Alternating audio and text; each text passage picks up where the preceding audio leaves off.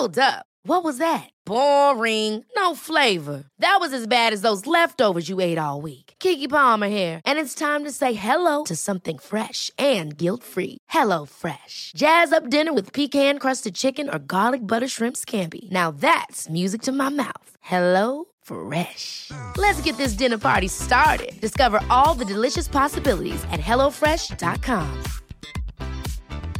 Many of us have those stubborn pounds that seem impossible to lose, no matter how good we eat or how hard we work out. My solution is PlushCare. PlushCare is a leading telehealth provider with doctors who are there for you day and night to partner with you in your weight loss journey. They can prescribe FDA-approved weight loss medications like Wagovi and Zepbound for those who qualify. Plus, they accept most insurance plans. To get started, visit plushcare.com slash weight loss. That's plushcare.com slash weight loss.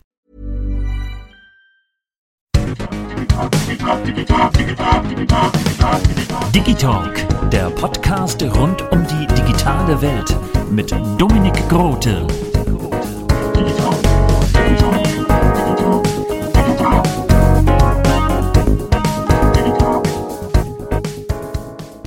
Darf ich Ihnen meine Karte geben? Na klar. Tja, Digitalk, der Podcast rund um die digitale Welt mit Dominik Grote. Das Hallo. bin ich. Hallo. Und heute habe ich die große Ehre, Harold Faltermeier zu interviewen. Er ist Komponist und Produzent. Was hat Sie inspiriert, Musiker zu werden? Ähm, ich war mit Musik immer interessiert, weil meine Eltern und auch mein Großvater waren eigentlich sehr, sehr gute Musiker. Allerdings nie tätig im ähm, professionellen Bereich, aber bei uns zu Hause wurde Hausmusik ähm, praktiziert und gespielt. Das kann man allerdings nicht mit der Hausmusik, wie wir sie heute verstehen, ähm, äh, vergleichen. Das war damals Musik, die einfach an einem Sonntagmorgen einfach am, am Flügel, am Grand Piano und an der Geige gespielt wurden. Es war das Repertoire von, von Brahms über Mozart zu, zu Bruch und ähm, äh, Bruckner, Beethoven. Und da hat man dann die Familie gebeten, ähm, zuzuhören und dabei zu sein. Auch Freunde waren meistens da. Und das äh, hat mich einf- einfach inspiriert. Und mein Vater, ich habe dann meinen Vater gebeten, ich würde gerne ähm, Klavier spielen lernen. So ging's los. Oh, nicht schlecht. Äh, wissen Sie, wie viele Musikinstrumente Sie spielen können? Na gut, ist relativ einfach. Ich meine, das Keyboard der, heutig, der heutigen Zeit ist natürlich eigentlich allumfassend. Darauf kann man eigentlich alle Instrumente irgendwie simulieren. Aber richtig spielen habe ich gelernt Klavier, ähm, Schlagzeug und Trompete. Das ist nicht schlecht. Bei Schlagzeug, das, ähm, ich habe meine Ausbildung beim DESI gemacht, bei dem Teilchenbeschleuniger in Hamburg, als, jetzt wird's lang, Fachangestellter für Medieninformationsdienste, Fachbereich Bibliothek. Und da hatten wir die Idee, dass wir vielleicht eine DESI-Band wieder gründen und hatten uns dafür 50 Euro ein Schlagzeug gekauft. Und ich liebe es halt, wenn Klang so im Raum steht. Aber die Bassdrum hatte halt im, drin eine Decke. Und deswegen klang es nicht so knackig und dann hat es leider auch nicht so viel Spaß gemacht. Ja, ja, genau. Schlagzeugsound war ja immer so ein Thema, also dass man einen guten Schlagzeugsound kriegt. Mhm. Ja, also jenseits vom, vom Jazz ähm, in dieser Ballroom-Qualität war und für Studio tauglich war, den hat man ja mit fürchterlich vielen äh, Nothilfsmitteln eigentlich er, erzeugen müssen. Unter anderem übrigens auch Decken natürlich. Ja. Sie sind Komponist. Ähm, wie sind Sie denn Komponist für Filmmusik geworden? Als Quereinsteiger. Ähm, ich habe zuerst komponiert für alle möglichen Sänger, Sängerinnen, Gruppen, auch für unsere eigene erste Gruppe am Anfang und ähm, dann ähm, wurde ich ähm, erkoren, mit, mit Giorgio Moroder nach Amerika zu fliegen und Donna Summer zu machen. Dort war ich der Arrangeur und der, der Keyboarder und ähm, durfte aber dann auch schon die ersten Lieder komponieren, unter anderem auch eigentlich meinen allergrößten Hit Hot Stuff. Nicht Äh, schlecht, den kenne ich tatsächlich auch. Wunderbar, wunderbar. Und Giorgio Moroder muss man so, muss man so sehen. Donna Summer und Giorgio Moroder waren ein Team damals in den späten 70ern, die, wie der Amerikaner so, so gern sagt, larger than life waren. Ähm, der Moroder hat jeden Tag ein Angebot gekriegt, irgendjemanden zu produzieren. Okay. Donna Summer war die absolute Top-Diva. ähm, größer damals als, als, ähm, als Diana Ross und, und äh, Barbara Streisand zusammen irgendwie, weil die Disco-Musik war damals an einem absoluten Peak angelangt. Und damit hat man dann auch dem, dem äh, Giorgio Moroder natürlich auch alles Mögliche zugetraut. Es war, er konnte, er konnte alles und man hat ihm natürlich auch dann zugetraut, Filmmusik zu machen. Ähm, er hat ein, ein Angebot bekommen, die Filmmusik zu machen für, für äh, Midnight Express, ein Film von Alan Parker, mhm. der sehr, sehr, sehr, sehr dark war eigentlich. Ein sehr dunkler Film und ähm, aber wunderbar gedreht und ein, also ein wirklich ergreifender Film, heute noch Kult. Und er hat dafür die Musik geschrieben. Ich durfte da bereits mit ihm arbeiten und habe die Arrangements geschrieben, habe auch viele der Keyboards selber gespielt und das war mein allererster Einstieg in die Filmmusik. Wir haben damals noch überhaupt nicht gewusst, wie wir, wie wir Film und, und Musik synchronisieren sollten. Das war nicht unsere Kernkompetenz. Wir haben damals mhm. eine 16-Spurmaschine gehabt und das war's. Aber, aber dass man dann da ein, ein Film synchron laufen kann, das waren damals Herausforderungen. Und wir haben uns da einfach Learning by Doing reingearbeitet und ähm, damit habe ich also auch so meine ersten Meriten verdient, denn Moroder hat da den Oscar gewonnen für Midnight Express, also für mhm. den Best Score. Und ich habe zwar nichts gewonnen, aber ich habe auf alle Fälle ähm, eine gewisse Anerkennung bereits erfahren dürfen, ähm, dass ich äh, das weiß, wie man mit, mit Film, wie man Filmmusik macht. Mhm. Ein Jahr drauf dann, oder zwei Jahre drauf, bekam Moroder wieder ein Angebot, damals schon bereits von Paramount, ähm, das war ein Film mit, äh, mit Richard Gere und Lauren Hutton, der hieß American Gigolo. Ein auch sehr, sehr erfolgreicher Film, da habe ich wieder mitgearbeitet.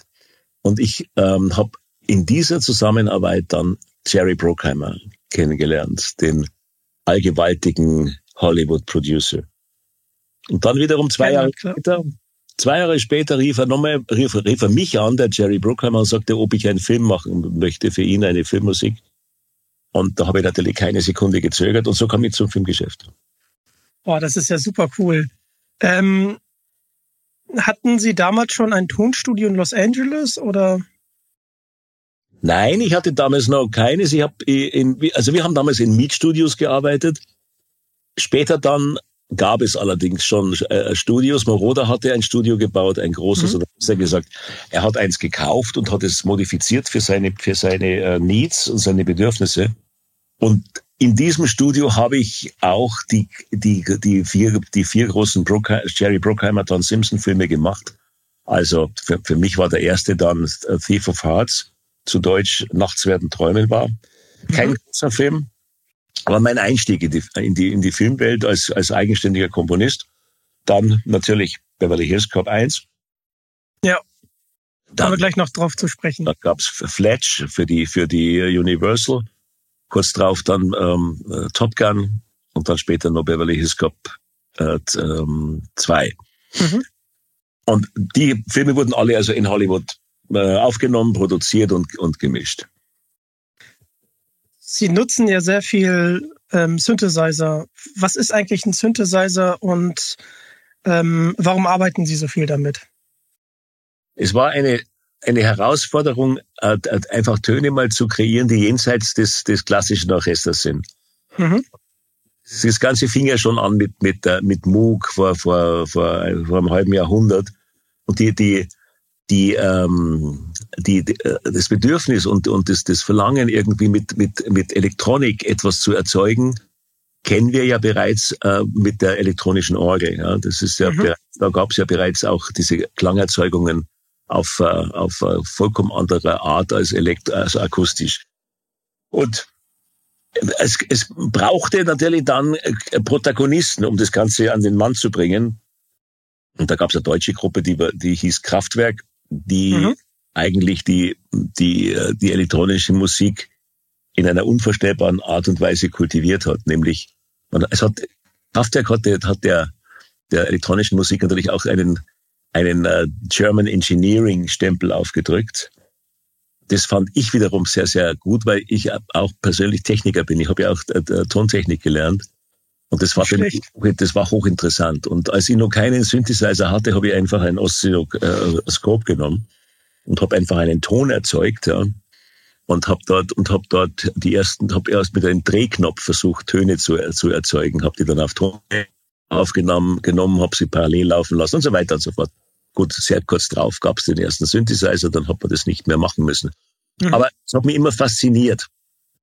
Und ähm, was dann noch faszinöser war, war der war die Verbindung der, der, der, der akustischen Musik mit dieser elektronischen Musik.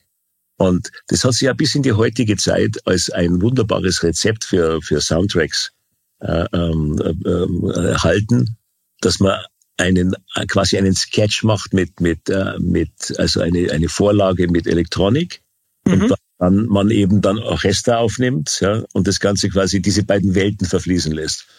Und das hat mich von Anfang an fasziniert. Haben wir übrigens damals auch bereits bei Midnight Express ähm, praktiziert. Und ist natürlich, wird natürlich heute, ich meine, von Hans Zimmer natürlich zur absoluten Perfektion geführt, ja. Boah, da, da kriege ich ja richtig Gänsehaut.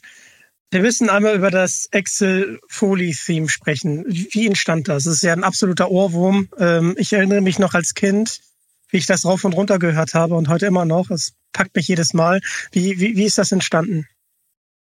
Bei bei diesem, bei diesem Thema ähm, muss man ein bisschen zurückgreifen, nämlich in die, in die, in die Filmmusik, ähm, die man versucht hat für den neuen ähm, äh, Beverly Hills Cop Film mit Eddie Murphy zu kreieren. Mhm. Die, die, Vorgabe war die, ähm, also kein Orchester mehr, es sollte was Neues sein.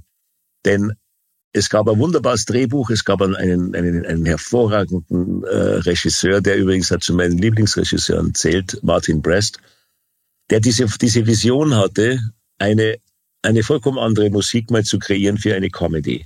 Mhm. Und wie es halt so ist, wir hatten, wir hatten für diese Art Musik überhaupt keine Vorlagen. Ich meine, für, für Orchester, für orchestrale Sounds hat man natürlich die, die Auswahl von, von, von, von Bach bis, bis, äh, bis, bis Schönberg ähm, und kann sich quasi bedienen und kann dort, kann dort also nachschauen, wie sowas geht. Bei dieser Musik hat man diese Möglichkeit natürlich nicht gehabt, denn es war Neuland. Wie geht man denn sowas an? Wie kann man denn Musik kreieren, die für eine Comedy ähm, interessant ist und die, die auch ähm, für den Zuschauer ansprechend ist? Mhm. Das war wirklich Learning by Doing und ein Experiment von vorn bis hinten.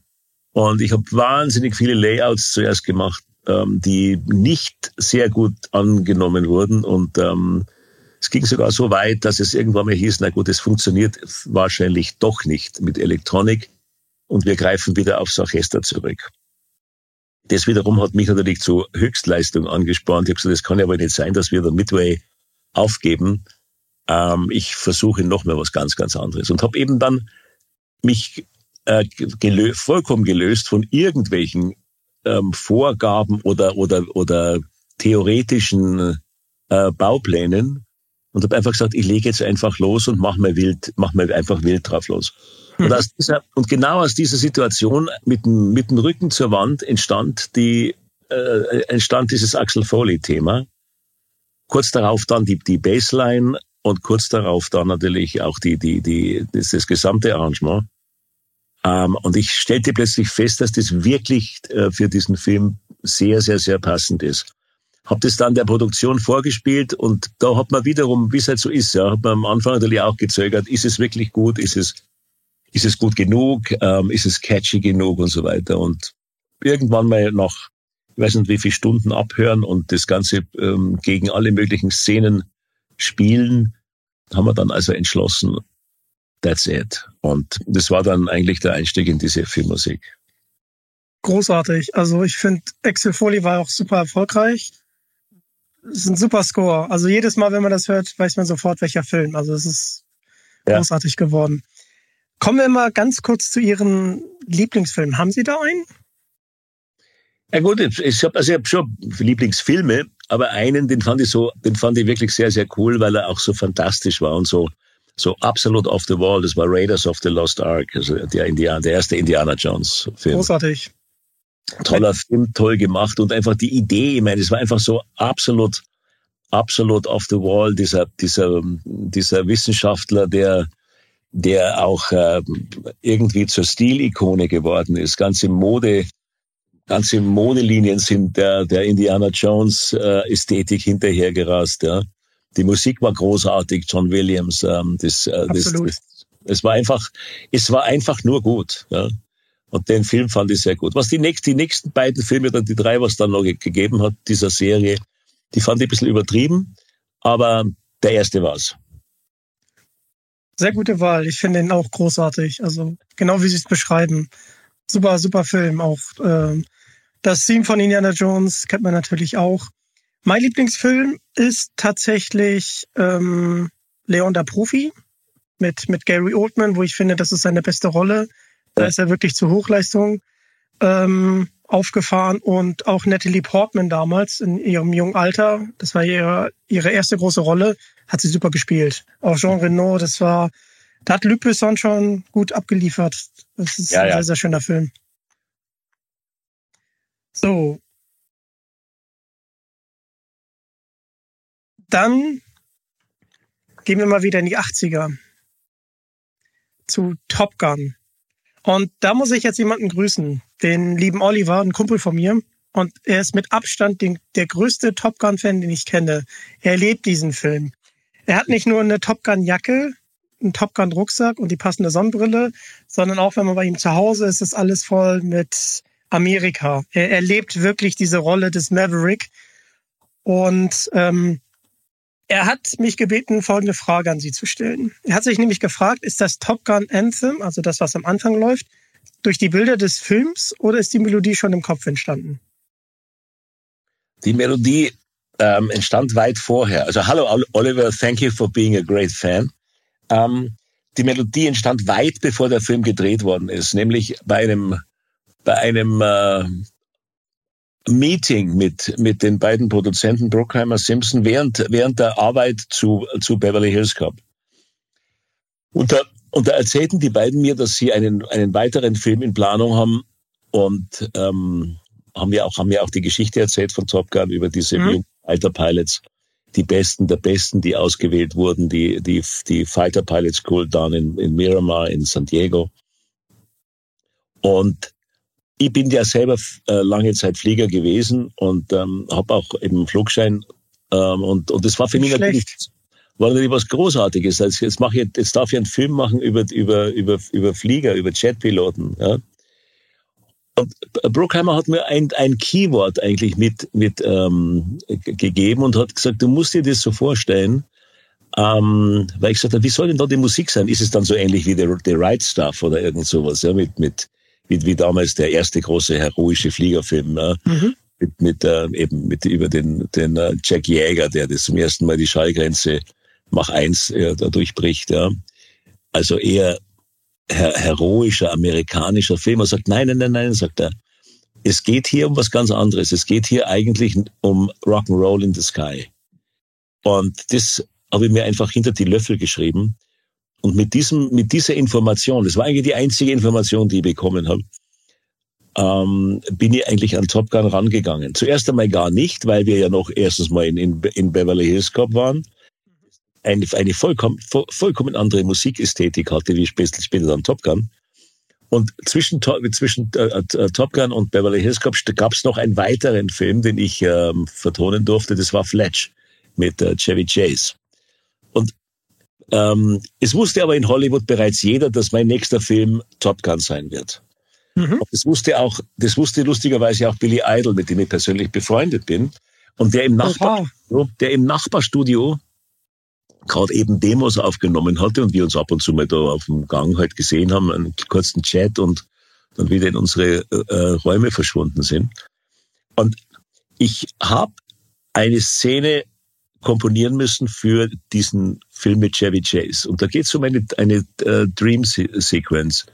Und ähm, da spielte ich die, die ersten Noten der Top Gun Anthem. Ich mhm. dachte, es wäre vielleicht ganz schick, so eine, so eine Art Melodie, das ist da, di, di, da, da, da, da, da. Und fange an zu spielen und es dauert ein paar, ein paar Sekunden und, und es, es geht die Tür auf von meinem Studio und der Billy Idol kommt rein und, und sagt zu mir, hey Harold, das ist Top Gun, right? Und ich sage, na, es ist eigentlich noch nicht, aber Ich weiß ja nicht, ja. Und er geht, er, er sagt, no, this is great, this is rock and roll. Und er verschwindet wieder. Und ich höre mir die Melodie nochmal an und dachte mir, na gut, er ist ein Rock'n'Roller und vielleicht hat er ja recht. Und ich habe dann dieses Stück Musik, also diese, dieses Fragment, mhm. genommen und habe es erstmal auf die Seite gelegt und habe für, für diese die Szene, die ich vertonen musste, was ganz anderes gemacht. Ja. Und dann später bei einem Abendessen mit, mit, äh, mit Don Simpson, ein paar Wochen später, ähm, kommt die, die, die unvermeidliche Frage, hast du denn schon ein Thema für Top Gun? Und ich habe damals ganz frech gesagt, ja. Es ist aber nur ein kleines Fragment. Und beide, beide Produzenten hochbegeistert, wunderbar, können wir das hören. Sage ich, naja, ich hab's nicht, hab kein, hab, ich kann euch eine Aufnahme machen. Nein, du hast das ja offenbar im Kopf. Und die haben einfach keine Ruhe gegeben. Ja. Und mhm. dann einfach am Abend noch in der Studio mit den beiden, hab's ihnen vorgespielt am Klavier, hab mich durch den durch den Quintenzirkel geschlichen, weil ich einfach kein Material hatte. Ich hatte nur ein paar Noten, ja. Und endete dann in einem, in einem quasi B-Teil, der dann wiederum zum Hauptthema führt. Und ich erzähle mit Händen und Füßen, dass das jetzt der Teil sein wird, wo die Jets am Flugzeugträger dann abheben. Und ich habe nur begeisterte und smiling faces im, im Regieraum hinten gesehen. Und als ich fertig war mit Spielen, hat ähm, Don Simpson, der Co-Produzent, in die Taste gedrückt und sagt, Harold, this is wonderful, it's great. Und damit war, das, war die Top Gun Anthem geboren, aber dem nicht genug. Ähm, es entstand um 12 Uhr nachts, sage ich und schreibe, 12 Uhr nachts kommt der Programmer und sagt, sag mal, du könntest doch davon schnell ein Demo machen und äh, wir spielen das dem Tom vor, der ist nämlich gerade in der Stadt. Und Tom ich sag, und Tom Cruise, ja. Und ich, und ich sage, ja, selbstverständlich machen wir das. Ich mache das morgen in der Früh gleich. Und dann sagt Bruckheimer, da ist er schon wieder weg. Mhm. Also ich wurde quasi genötigt, nachts um ein Uhr war es dann schon, in das Studio zu gehen und ein Demo herzustellen. Habe bei den Gitarristen aus dem Bett, aus den Federn äh, ge geklingelt, haben um drei Uhr morgens getroffen und wir haben dieses Demo aufgenommen. Und um vier Uhr in der Früh kam die ganze ich sag mal, Bagage der, der, der Tom Cruise, Jerry Bruckheimer, Don Simpson zu uns ins Studio. Mhm. Und, und wir haben uns diese, diese Top Gun Anthem angehört. Und der, der junge Tom Cruise, damals, der stand mit großen Augen und, und, und offenem Mund vor den Lautsprechern und hat sich das angehört und war top, total begeistert. Und es war dann so herzig, weil er zu mir dann am Schluss sagte, can I have a cassette of this? Und das ist ja nicht schlecht. Ich sag, ja, natürlich kannst du eine Kassette haben. Also wir haben immer eine Kassette gezogen. Damals gab es ja diese kleinen C-Kassetten, ja. Mhm. Da hat er sich eine mitgenommen und dann ist er in der Früh um sechs Uhr war er am Flughafen und musste was der Teufel wohin fliegen. Aber damit war das, war dieses Thema geboren. Und mit diesem Thema ist auch dann gedreht worden. Das Thema war quasi allgegenwärtig, während die, während die äh, ähm, gedreht haben. Es wurde dann auch schon bereits untergelegt und es hat einfach von vornherein funktioniert. Also so ging die Top Gun-Geschichte. Oh, Gänsehaut. Also ist auch wirklich ein richtig tolles Theme. Und da kommen wir nachher nochmal drauf zu sprechen. Es gibt tatsächlich Top Gun Maverick. Und äh, da kommen wir noch, gleich nochmal drauf zu. Ich habe den Film tatsächlich mit sechs Jahren das erste Mal gesehen und war ein wenig überfordert von der ganzen Thematik. Ähm, aber es ist natürlich ein absoluter Kultfilm. Mhm. Da kommen wir zu meinem Vater. Er ist großer Fan von Running Man mit Arnold Schwarzenegger. Äh, haben Sie das Set damals besucht? Nein, der Film war bereits fertig, als ich dazugekommen bin. Die haben alles schon abgedreht gehabt. Die hatten nur noch ein paar äh, Szenen zu drehen, aber da war, da war Schwarzenegger schon längst über, die, über alle Berge. Und es war die Szene mit, mit, ähm, mit dieser Captain Freedom Workout Geschichte, wo Paula Abdul ähm, die Choreografie gemacht hat damals. Mhm.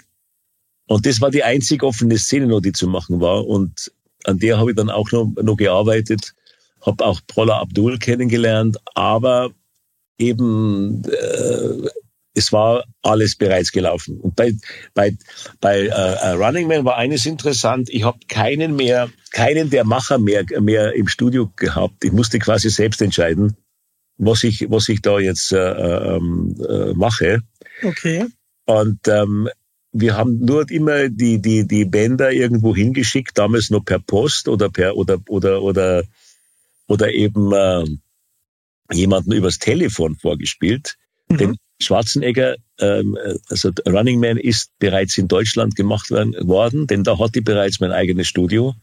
Ah. Und ich stand damals drauf, ähm, das hier in Deutschland zu, zu, zu äh, aufzunehmen, weil ich eben äh, hier sein musste, um den, de, um den, den die, die Vollendung des Studios mit zu observieren, weil da, da gab es so viele Entscheidungen, die man machen musste. Mhm.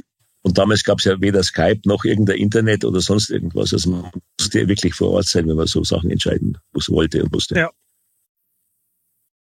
Dann kommen wir zu einem Klassiker meiner Meinung nach, Tango und Cash äh, mit Sylvester Stallone und Kurt Russell.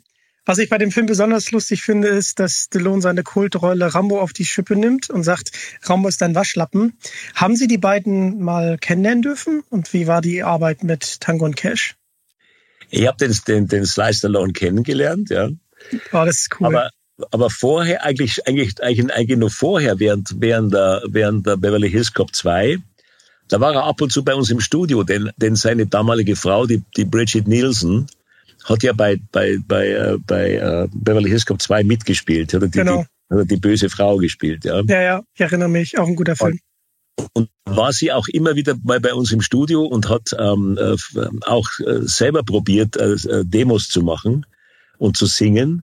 Und dann ist sie natürlich auch immer bei mir herüben gewesen und hat, hat zugeschaut, wie ich den Score, wie ich den Score mache. Mhm. Da hat sie der, der, der, der, der, der Sylvester Stallone ab und zu mal besucht und da habe ich ihn dann kennengelernt. Bei Tango and Cash war, war, waren die beiden auch schon wieder längst über alle Berge. Mhm. Waren auch, die waren auch nie im Studio, die beiden. Und ähm, ich konnte dann, ich weiß nicht, ob Sie noch sich erinnern können, aber Tango and Cash fängt ja an mit, mit äh, bevor alles losgeht, fängt es ja an mit äh, Let's Do It. Ja. ja. Und das ist, das ist der Sliced Alone. Ja. Der, der, den habe ich damals dazu gebracht, dass er mir das spricht und damit fängt Das ist ja nicht schlecht. Das ist ja cool. Der, der erste Cue an. Wir haben jetzt ganz viel über ähm, Filmmusik gesprochen. Was war ein besonderer Moment für Sie als Komponist? Haben Sie da einen? Ja, besonderer, äh, besonderer Moment muss natürlich einmal der sein, wenn man ähm, erfährt, dass sein eigenes Werk oder seine eigenen Werke ähm, Millionen von Menschen gefallen. Mhm. So, so geschehen bei so geschehen bei ähm, bei Beverly Hills Cop. Das Thema von Beverly Hills Cop ist ja, so wie, so wie wir es alle kennen, ist ja nie ein, ein, ein, ein, ein, ein durchkomponiertes Lied gewesen. Das war ein, ein Puzzle aus verschiedenen Cues zusammengesetzt mhm. zu einem, zu einem, äh, zu einem drei Minuten langen Stück. Ja. ja. Und dieses Stück Musik wollte erstmal niemand haben und schon mal gleich gar nicht auf einem Soundtrack. Das war ähm, damals der, der ich weiß nur den O-Ton, den O-Ton des damaligen, des damalig allgewaltigen ähm, Record Bosses Irvin Azoff zu dem Thema war, um, we don't want to have any pieces of score on the album. We mhm. only want to have hit songs. Oha. Ich war damals wohl ein bisschen beleidigt auch, weil man eigentlich meine, meine Musik nicht wirklich wertgeschätzt hat. Und ich durfte ja, ich sollte ja dann eben dieser Aussage nach auch überhaupt keinen Platz auf dem, auf dem Soundtrack finden. Und was? So, und, und, ähm, und dann nur mit, mit dem Zureden von, von, von, äh, von, der, von der Paramount, also Brookheimer Simpson, mhm. äh, habe ich es dann geschafft, dass eben Axel F. mit auf den Soundtrack durfte. Und ich war natürlich umso erfreuter, als wir eine Single-Auskopplung machen eines Patti LaBelle Liedes. Und da war das, damals gab es ja nur A- und B-Seite gegeben, weil noch vieles Vinyl war. Mhm. Und da, da war auf der B-Seite war Axel F drauf. Und es hat ungefähr vier Wochen gedauert und dann hat das Ding sich umgedreht, wie man in unserer Branche äh, damals sagte. Es wurde die A-Seite zur B-Seite. Nicht schlecht. Und die Radiostationen pickten eigentlich nur noch auf die auf Axel F. Und dann hat es, hat es ein paar Wochen gedauert und Axel F. war einer der größten, der größten Hits überhaupt. Und dann für einen Komponisten natürlich wunderschön. Das ist ja nur eine Melodie. Ich brauchte keinen ja. Text. Ich brauchte keinen Text. Ich brauchte keinen Interpreten. Ich war mein eigener Interpret. Und allein damit einen Welthit zu schaffen, das war was ganz was Besonderes und das, äh, das äh, ist bei mir heute noch ein, ein, ein Punkt und wo, wo ich mich unglaublich geehrt fühle, dass mir das gelungen ist. Zu Recht, also das ist auch wirklich ein sehr, sehr, sehr, sehr toller Score. Ein Film habe ich noch, und zwar Asterix in Amerika aus den 90ern. Ja. Damals als Kind rauf und runter geguckt. Ähm, ist die Arbeit anders, wenn man so eine Comic-Verfilmung hat? Oder ist das ähnlich wie bei den anderen Filmen? Das ist was ganz was anderes. Für, für Asterix, ich meine, ich, ich persönlich fand der Zeichentrick zeitlebens immer wunderbar. Und ich wollte auch immer mhm. wieder einen Zeichentrick machen. Das kommt da schon mal daher, weil ich, weil ich das gezeichnete, das gezeichnete ähm, Frame auch hochinteressant äh, ähm, finde, weil ich selber auch Maler bin. Beschäftige mich, mich auch seit langer Zeit mit Malerei, habe auch meine eigene Kunst auf dem Markt und cool. Das macht natürlich, das, das, das, und dann sieht man natürlich, wie dann das, das Bild sich dann plötzlich bewegt, ja. Also mhm. immer schon, immer schon war, immer schon war ähm, für mich ähm, der Zeichentrick was unglaublich interessant ist. Und in Amerika wurde mir das immer verwehrt, weil ich, ich habe mich oft beworben für einen Disney-Film oder für einen für einen äh, Zeichentrickfilm anderer Art oder mal einfach was anderes als wie ein Kopf, ein, einen Kopffilm oder ein Flugfilm, ja. Mhm. Aber man ist eben dort dann fürchterlich schnell in so eine Schublade ge äh, gesteckt und aus der kommt man so gut wie nicht mehr raus. Und darum war eben Asterix in Amerika für mich auch eine wunderbare äh, äh, äh Geschichte, mal was anderes, anders zu machen als wie meine meine, meine Buddy Cop Movies oder, oder äh, äh, Filme übers Fliegen. Ja. Mhm. Und es hat großen Spaß gemacht. Da konnte mich auch natürlich auch wieder mal mit, mit Klassik äh, austoben und konnte eigentlich auch alle möglichen anderen Sachen machen. Auch witzig natürlich mit diesen Marschthemen, die, die, äh, die Gallier äh, und die Römer äh, dann ja. unterfallen, ja. Und es hat großen Spaß gemacht. Und heute, wir nehmen das heute noch oft, oft her. Und viele, viele Blaskapellen spielen, spielen auch äh, ähm, Teile aus, aus Asterix. Sogar, sogar Symphonieorchester haben sie ab und zu mal etliches äh, äh, adaptiert und äh, spielen das ähm, regelmäßig. Und das ist toll. Also Asterix war, äh, war für mich ein, ein, ein wunderbarer Ausweg mal woanders hin in die Filmwelt. Ja, also ich habe gestaunt, als ich ähm, das, das gesehen habe, als ich äh, mich hier auf das Interview vorbereitet habe. Und äh, ich, ich mag die Musik. Asterix in Amerika, großartig. Und es ist natürlich, ich kriege äh, gerade echt Gänsehaut. Es ist natürlich schon eine Ehre, wenn aus einem äh, aus einer Zeichentrickverfilmung tatsächlich auch ein Sinfonieorchester Teile rausnimmt und das selber spielt. Ja. Das ist natürlich schon. Und dann habe ich mich gefragt, wo wir jetzt über die ganzen Scores geredet haben, welche Musik hören Sie denn persönlich sehr gerne? Ich, ich höre privat relativ wenig Musik. Wenn ich dann Musik höre, höre ich wahnsinnig gern ähm, ähm, Bruckner. Mhm. Äh, ich, ich, höre, ich höre Maler gern. Ich, äh, ich schaue mir auch ab und zu meine Oper an. Ja, ich ich, ich finde ich find, ähm, Richard Strauss ähm, fachlich so unglaublich interessant. Für mich eins, eins der, der großen Werke, die Alpensymphonie natürlich als Bayer sowieso was ganz, ganz was mhm. Spezielles wenn ich in den Bergen bin, höre ich mir, das, höre ich mir die, die, diese Symphonie von vorn bis hinten an und, und freue mich jedes Mal, weil ich dadurch natürlich die Natur ganz anders sehen kann. Aber ansonsten, ich, ich höre wenig Musik und wenn dann wirklich, wirklich gute und also eigentlich Popmusik höre ich sehr wenig und wenn, wenn dann schon mal das, dann meine Lieblingsmusik ähm, der, der, der West Coast, die Eagles, Toto, mhm. Ghost Gags, uh, Doobie Brothers und so weiter, Earth, Wind and Fire. Das war schon meine Musik die ich zwar nicht machen durfte, weil, ich, weil meine, mein Genre natürlich ganz woanders hingeht, aber das war Musik, die ich immer sehr, sehr gern gehört habe und höre. Das ist sehr cool, da sind auch viele Bands dabei, also Earth, Wind and Fire mit September, großartig. Ja. Ähm, ich höre sehr gerne Filmmusik tatsächlich und äh, ganz viel Metal, aber jetzt nicht dieses äh, Groan, sondern sowas wie Iron Maiden zum Beispiel. Ja. Finde ich, find ich zum Beispiel sehr großartig. Oder Alter Bridge oder Killswitch Engage. Also die finde ich, finde ich sehr, sehr großartig. Mal Filmmusik. Sie natürlich, Hans Zimmer, äh, Howard Shore mit Herr der Ringe, ja. John Williams, ähm, wen darf man auch nicht vergessen, Enrico Morricone, oh ja. Gänsehaut. Da war ich damals in Hamburg, als er live dabei war. Und ähm, einfach Gänsehaut. Also Filmmusik kriegt mich jedes Mal. Also ich finde, das ist dieser Spagat aus klassischen Einflüssen und ähm, auch aus dem Technischen und bei Ihnen ist es ja auch viel mit Synthesizern. Also was das in einem auslösen kann, wenn man sich dann an die Filme oder an die Szene erinnert, Wahnsinn. Höre ich sehr, sehr gerne. Hm. Wobei man wirklich auch sagen muss, dass das Ennio Morricone auch eigentlich meiner, einer meiner Lieblingskomponisten ist. Mhm. Interessanterweise auch für den Hans Zimmer ist, ist, der, ist Ennio Morricone auch das, das Idol gewesen. Das ist eine interessante Tatsache. Großartig, spielen wir das Lied vom Tod. Ja. Und jetzt müssen wir mal ein bisschen das Genre wechseln. Kommen wir zu einem Computerspiel. Und zwar darf ich hier wieder einen Kumpel grüßen, den guten Florian. Und er ist sehr großer Fan von Two Worlds und hat sich gefragt, haben Sie das Spiel selber auch gespielt oder nur die Musik gemacht? Wenn ich jetzt so ein richtiger Gamer wäre, dann würde ich das sicherlich gespielt haben. Mhm. Ähm, ich hatte einfach nicht die, die Zeit dazu, mich, mich also wirklich hinzusetzen und durch diese ganzen Levels ähm, durch zu, durch zu äh, äh, gamen oder wie man, wie, wie sagt man dazu, spielen einfach. Ja, genau. Das, das, äh, ich musste aber dann doch die ganzen Levels natürlich sehen. Das heißt, ich hatte einen Zugang, der natürlich damals fürchterlich geheim war und das, den durfte niemandem verraten und gar nichts. Mhm. Ähm, ich konnte mich also quasi, äh, ohne viel arbeiten zu müssen, in den verschiedenen Levels bewegen. Mhm.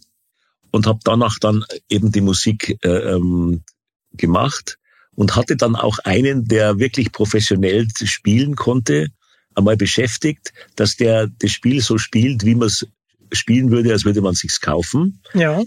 Und das wiederum hatte ich mir dann auf ein, auf ein, auf ein Video aufgezeichnet und danach habe ich dann eben auch äh, einige Sachen ähm, äh, arrangiert und komponiert. Mega cool. Dann kommen wir meiner Meinung nach zum besten Film dieses diesen Jahres. Top Gun Maverick. Ich fand den bildgewaltig, ich fand den großartig. Es war Popcorn-Kino, es war Gänsehaut, es waren diese Flashbacks zum ersten Teil. Wie war es für Sie, nochmal für Top Gun wieder zu komponieren? Es war sehr interessant, weil ich, als der, als die, der Auftrag klar war, dass ich also mitmachen werde, habe ich mir zum ersten, zuerst mal wieder den alten Film angesehen. Mhm. Und und dann kamen natürlich so peu à peu, wie es eben so üblich ist, kommen die ersten Szenen aus dem neuen Film. Ja? Mhm. Und wenn man das so, wenn man das dann dagegen so sieht, habe ich mir erstmal gedacht, dass wir, dass wir Top Gun äh, früher den ersten Top Gun in Zeitlupe gedreht hatten. Und es ist alles viel, viel langsamer gewesen. Es hat alles ja. viel, viel, es war viel beschaulicher, viel, viel, ähm, ich sage mal, viel mehr Erklärbärartiges äh, als, äh, als wie dann der neue. Der neue ist so ist so schnell geschnitten gewesen und, und ist, ist so abstrakt dann in gewissen, mhm. gewisser Hinsicht, dass ich ähm, zunächst einmal am meisten verwundert war, dass wir den Film genauso anfangen wie den, wie den, wie den, äh, den, den, den vor 35 Jahren. Mhm. Das fand ich am Anfang eher befremdend. Im Nachhinein dann, glaube ich, war es natürlich richtig und mein, der Erfolg des Films mit mittlerweile 1,46 ähm, Milliarden Box Office weltweit natürlich auch klar. Der Erfolg gibt ihnen recht und ähm, das äh, war dann eben alles richtig. Und es war, war interessante Zusammenarbeit, auch eben die Zusammenarbeit mit Hans Zimmer, der sich ähm, eben auch dann sehr schnell auch ähm, in diese in diese Rolle begeben hat und mir auch geschrieben hat, ähm, äh, ich werde mich natürlich jetzt nicht in deine Kompositionen einmischen wollen. Mhm die du vor 35 Jahren geschrieben hast, denn die sind grandios und die muss man eigentlich so lassen. Ähm, ich sehe mich in dieser Zusammenarbeit eher als dein Mentor, dein, dein, uh, dein Arranger, dein Instrumentator und ähm, dein, auch dein Ideengeber mal. Ja? Und vielleicht, dann klar, ja. ich, das eine oder andere komponiere natürlich, aber so hat er sich ähm, eingebracht in das, in das ganze Gefüge und das war sehr, sehr charmant, finde ich, und sehr, sehr, sehr, sehr modest und humble, wie der Amerikaner so sagt also sehr bescheiden. Und ähm, wir, wir haben zwar Tür an Tür gearbeitet, aber wir haben mhm. es ganz, selten nur gesehen, weil Hans Zimmer natürlich unvorstellbar beschäftigt ist und in der Zeit, als Top Gun ja. entstanden ist, hat er ja, hat er, glaube ich, noch vier oder fünf andere Filme bereits vertont, ja. Und letztlich dann das, was rausgekommen ist dabei, ist, ist wirklich sehr, sehr, sehr, sehr gut geworden, finde ich. Ähm, auch die Zusammenarbeit mit, mit Lauren Valve, der, den ich sehr, sehr, sehr, sehr schätze als, als Komponisten, als Arrangeur und, und als Produzenten. Der hat da ganze Arbeit geleistet. Und ähm, das Ganze ist eine runde Angelegenheit. Und wenn man, wenn man sich den Film, ich habe mir auch mal auch zweimal angeschaut, den Film wirklich anschaut, dann muss ich also auch Ihnen recht geben, es ist ein, es ist ein großartiger Film, es ist der Film, den diese Zeit jetzt auch wirklich gebraucht hat. Da kann ich Ihnen nur zustimmen. Ich habe auch mit anderen Freunden geredet, die den ersten Top Gun vielleicht nicht mehr so in Erinnerung hatten und die waren alle von Top Gun Maverick begeistert. Und natürlich auch Oliver. Ja. Der, also der kam raus aus dem Kino, der war völlig geflasht. Der war gefühlt zwei Tage nicht mehr ansprechbar, weil er so geflasht war. Ich war auch super geflasht. Ich bin sogar noch mal, danach nochmal ins Kino gegangen, ein paar Tage später, weil ich diese Bildgewalt und diesen Soundtrack, der ja richtig unter die Haut geht, äh, den wollte ich auf, auf jeden Fall nochmal miterleben. Und grandios. Also ich finde super, dass der Film auch so erfolgreich geworden ist, weil da passt einfach alles. Ähm, haben Sie denn Tom Cruise wieder äh, getroffen? Der wurde ja mit dem ersten Top Gun über Nacht zum Weltstar. Ja, ja, ich habe ihn wieder getroffen, ähm, als die als die Dreharbeiten angingen oder oder sagen wir mal so, als sie bereits im Gange waren, habe ich die die Crew am, am Set mal besucht in, in uh, Downtown LA. Mhm. Und das Lustige ist, dass ich den Tom ja seit dieser Begegnung äh, damals bei dem ersten Demo nie wieder gesehen hatte. Oha. Und, und ähm, er auf mich zukommt und mir um den Hals fällt und sagt, hey buddy, so great to have you back. Und wir haben über die alten Zeiten ge äh, gesprochen, wir haben über die Fliegerei gesprochen. Er ist ja, mhm. er ist ja selbst auch Aviator. Und ähm, gut, ich kann auch ein bisschen mitreden, weil ich bin auch, auch Jets geflogen und alles Mögliche. Also insofern haben wir was zu erzählen, wir beide. Und, ähm, äh, und wir haben uns dann äh, wieder verabschiedet und er musste ja dann weiter drehen, die waren mitten. Mhm. Und seitdem habe ich natürlich auch nicht mehr gesehen. Und wahrscheinlich wird es dann wieder dauern bis zum nächsten Top Gun.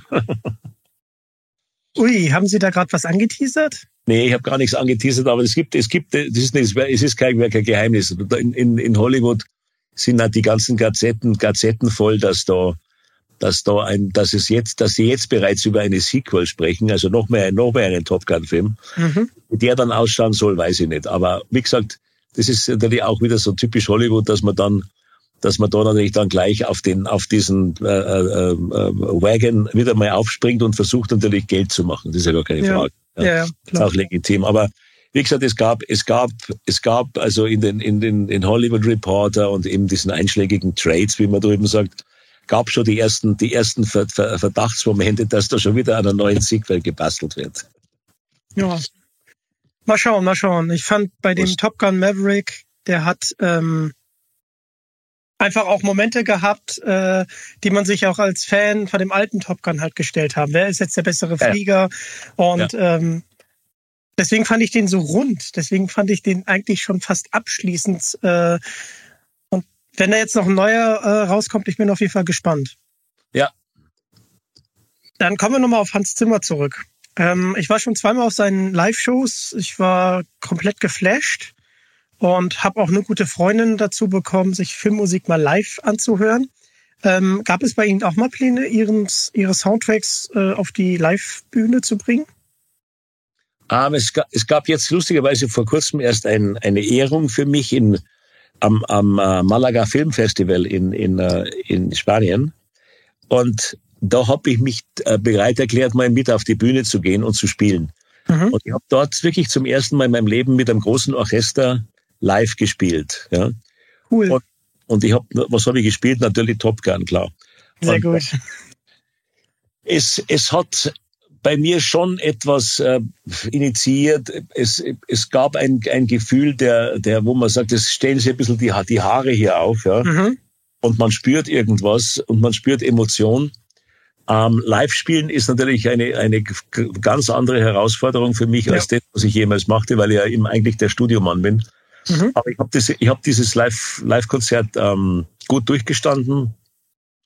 Und es gibt, es gibt ähm, Gedanken drüber. Es war nie, sicherlich nicht so groß, wie es der Hans macht. Also nicht diese, nicht Olympiahallen oder große Stadien zu füllen, sondern eben eher im, im, im Kleinen, in einem, in einem kleineren Theater, eher, eher in einem klassischen Theater. Schon auch mit Orchester und allem drum und dran.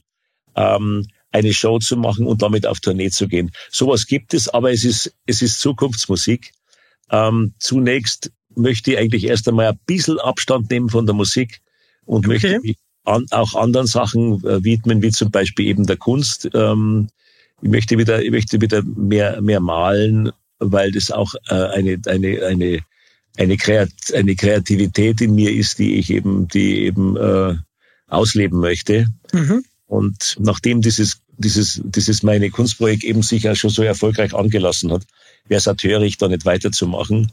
Und ich belege auch, ich belege auch äh, ähm, ähm, re regelmäßig ähm, Kurse bei, bei einem Salzburger Professor, bei Professor Franz Wolf, der mir das, das Zeichnen also noch näher bringt und wir, wir, wir Technik ähm, intensivieren in, in meiner ganzen Arbeit.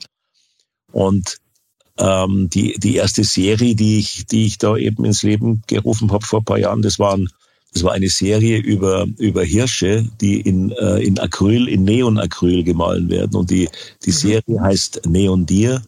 Mit der werden wir jetzt auch wieder eine Ausstellung haben in München. Und ähm, ja, da bin ich jetzt gerade drauf und dran, auch noch ein paar Exponate zu schaffen. Und das ist das nächste, was ich machen würde. Und dann werden wir schauen, wie es weitergeht mit der Musik. Ja, cool. Auf jeden Fall Ihnen da sehr, sehr viel, viel Erfolg. Danke. Sollte etwas wie äh, so eine Live-Tour geben oder so eine kleine Tournee, lassen Sie mir das gerne wissen, da bin ich auf jeden Fall dabei. Ähm, Sie leben ja abwechselnd in Los Angeles und München. Ähm, was mögen Sie besonders an den beiden Städten? Ähm, bei, bei Los Angeles muss man sagen, was mochte ich äh, in dieser Stadt? Weil okay. wir brechen jetzt gerade drüben mal die Zelte ab. Also ich werde mhm. nicht mehr drüben arbeiten. Wenn, dann arbeite ich von, von Deutschland aus. Mhm. Das ist so eine Lebensentscheidung. Ich war so lange drüben, jetzt, jetzt reicht's auch. Okay. Ähm, ich habe in Los Angeles in den 80er Jahren sehr gelebt, diese, diese, diese unglaubliche ähm, Kreativität, die man an allen Ecken und Enden spürte. Es gab dort, äh, ich glaube, 1200 Studios, die, die äh, Tag und Nacht besetzt waren. Da war immer los. Da waren Musiker, die, die, die, man, die ich früher als junger, als junger Musiker nur aus, nur von Plattencovern kannte mhm. die plötzlich mit, mit dir auf Du und Du sind, die im Studio sind, die, die für einen auch spielen und die, die, die Arbeit, die ich mache, dann auch äh, geschätzt haben. Ähm, Musiker von, von Nurse Wind und Fire, von Toto, von, von, von den Doobie Brothers haben bei uns, bei unseren Aufnahmen gespielt. Und das hat mir so, so unglaublich gefallen, denn, denn ich war plötzlich einer von denen. Ja. Dazu mhm. natürlich Los Angeles, ich meine, braucht man nicht lang reden. Das Wetter war wunderbar, der, ja. der, der Pazifik vor der Haustür. Ich habe das auch genossen. Ich habe den, den Californian Way of Life genossen. Mhm. Ich habe das gute Essen genossen dort. Die, die Küche Kaliforniens ist ja zum Teil leicht, andererseits auch wieder traditionell und eben auch mit den Einflüssen von, von, von Japan äh, gab es da drüben die, die, die besten Sushi-Lokale überhaupt. Und ähm, das ist eh einer meiner Lieblings ähm, äh, ähm, Ernährungen. Ja. Und ähm, drum, das war einfach, das war einfach dieses, diese, diese diese große, diese große Welt Hollywood. Mhm. Und ich muss sagen, ich bin aber dann auch immer wieder gerne zurück in nach, zurück nach Europa, ähm, zurück in meine Heimat, denn ich bin mit, mit Haut und Haar und, und, und, und Leib und Seele ein, ein, ein, ein Europäer. Ähm, mhm. Und eben vor allen Dingen eben auch, ich liebe die Berge, ich bin selbst auch, ich bin Jäger, ich bin Fischer, ich bin, ich bin Bergsteiger und, und das, das kann man natürlich hier viel schöner ausleben. Ja die, die Beschaulichkeit und die Ruhe, die wir hier in, in, in Bayern auch haben und in den Bergen haben, die war für mich immer wichtig und die wird jetzt im, im, also im zunehmenden Alter auch wichtiger für mich, weil da kann ich mich erholen, da kann ich wieder, da kann ich tanken und ähm, kann ähm, einfach Mensch sein. Und darum ist diese Welt mir jetzt auch die wichtigere. Kann ich sehr gut verstehen. Ähm, ich wollte unbedingt mal nach Los Angeles. Ich bin ja großer Filmfan. Äh, dann kam leider Corona. Ich äh, versuche das auf jeden Fall noch zu machen, bevor ich 30 bin. Unbedingt, ich, unbedingt. Klar. Ich bin 95er Baujahr, ich will es auf jeden Fall nochmal machen.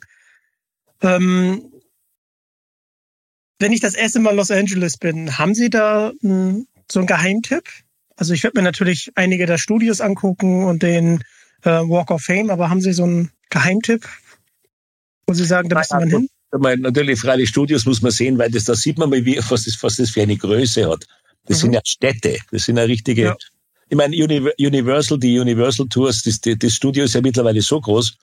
Und die haben ja seit, seit, seit Anfang an diese Studio-Tours äh, ähm, propagiert und verkauft, eben auch als, als das Schlüsselloch äh, zu Hollywood. Ja. Und das ist, das würde ich fast als zu kommerziell sehen. Aber mhm. zum Beispiel eine Tour mal durch Warner äh, äh, und, und vielleicht kriegt man mal bei Disney einen, einen, einen Zugang, das, das ist sicherlich möglich. Das mhm. ist interessant. Die, die Tour durch Paramount ist nicht so interessant. Ansonsten einfach Kalifornien genießen, mhm. den Sunset Boulevard auf und runter, Freitagabend mal vorm Roxy stehen, diese schrillen Menschen sehen, die dann die Rockkonzerte besuchen. Ja. Ähm, der Californian Way of Life ist immer noch, ist immer noch einer. Es hat sich zwar vieles geändert in, in Los Angeles. Es ist nicht mehr so, so frei, wie es früher war. Es ist ein bisschen mhm. steif, die ganze Angelegenheit. Es traut sich keiner mehr den Mund aufmachen, so recht. Ähm, die Zeit der, die Zeit der, der Hippies und so ist, ist halt dann doch irgendwo äh, vorbei, ja. Mhm. Aber es ist immer noch sehenswert. Man muss es, man muss es einfach sehen. Sehenswert natürlich, gar keine, gar keine Frage, ist, ist, äh, ist, ähm, ähm, die, die, die Küste als solches. Mhm. Die Zeit, die Zeit nehmen einmal von, von, von Los Angeles ab Nord zu fahren, ja, Richtung San Francisco. Ja. Santa Barbara, Monterey. Das ist sehr, sehr schön und vielleicht einmal ein Ausflug in die Wüste, auch sehr, sehr spektakulär. Mhm. Um, ähm, ja, ansonsten sehr, sehr schön ist das, das, äh, das, das Museum of, of Modern Art in Downtown mittlerweile. Downtown selbst hat sich unglaublich gemacht. Das war damals ein, ein kann man nur sagen, ein Dump. Okay. Und das war so alles fürchterlich. Und jetzt gibt es, gibt es uh, tolle Gebäude, eben dieses wunderbare Museum. Mhm. Und ähm, also die Concert Hall, es ist alles, es hat sich viel getan in Los Angeles, ja. Und man muss nur hoffen, dass sich jetzt eben mal irgendwann einmal die Regierung besinnt, dass, dass dieses Problem der, der Homeless einfach eine, eine Katastrophe ist und man muss ja. sich die Menschen auch annehmen, ja. ja. Denn was in Los Angeles passiert, da um die, in der, in der, in der Gegend, wo wir mal gewohnt haben, in Venice unten, am, also am, am Beach, ja. Mhm. Ähm, da gibt's mittlerweile ganze Straßenzüge. Das ist eine einzige Stadt von, von, dies, von diesen armen Menschen, die halt kein Zuhause mehr haben, die zu, ihr Zuhause verloren haben, die in, in Zelten hausen und äh, am Straßenrand und am Rande der Gesellschaft leben und die Stadt tut einfach nichts. Und das ist für Das ist richtig schlimm. Ja, ja. Ja, ja. ja. Aber nichts ja. wie hin. auf jeden Fall, auf jeden Fall. Ich werde auch Bilder machen. Gut. Ja, ich habe alle meine Fragen stellen dürfen. Vielen lieben Dank für diese schöne Zeit Gerne. und für dieses sehr interessante Interview und auch für die Einblicke hinter die Kulissen. Möchten Sie noch etwas loswerden? Nein, ich glaube, ich habe alles gesagt, was zu sagen ist. Ich wünsche einfach euren Zuhörern viel Spaß beim, bei, unserem, bei unserem Gespräch und äh, naja, schauen wir mal, was es, was es dann als nächstes gibt. Ja, dann vielen lieben Dank und wir hören uns in der nächsten Folge. Tschüss. Ciao, ciao.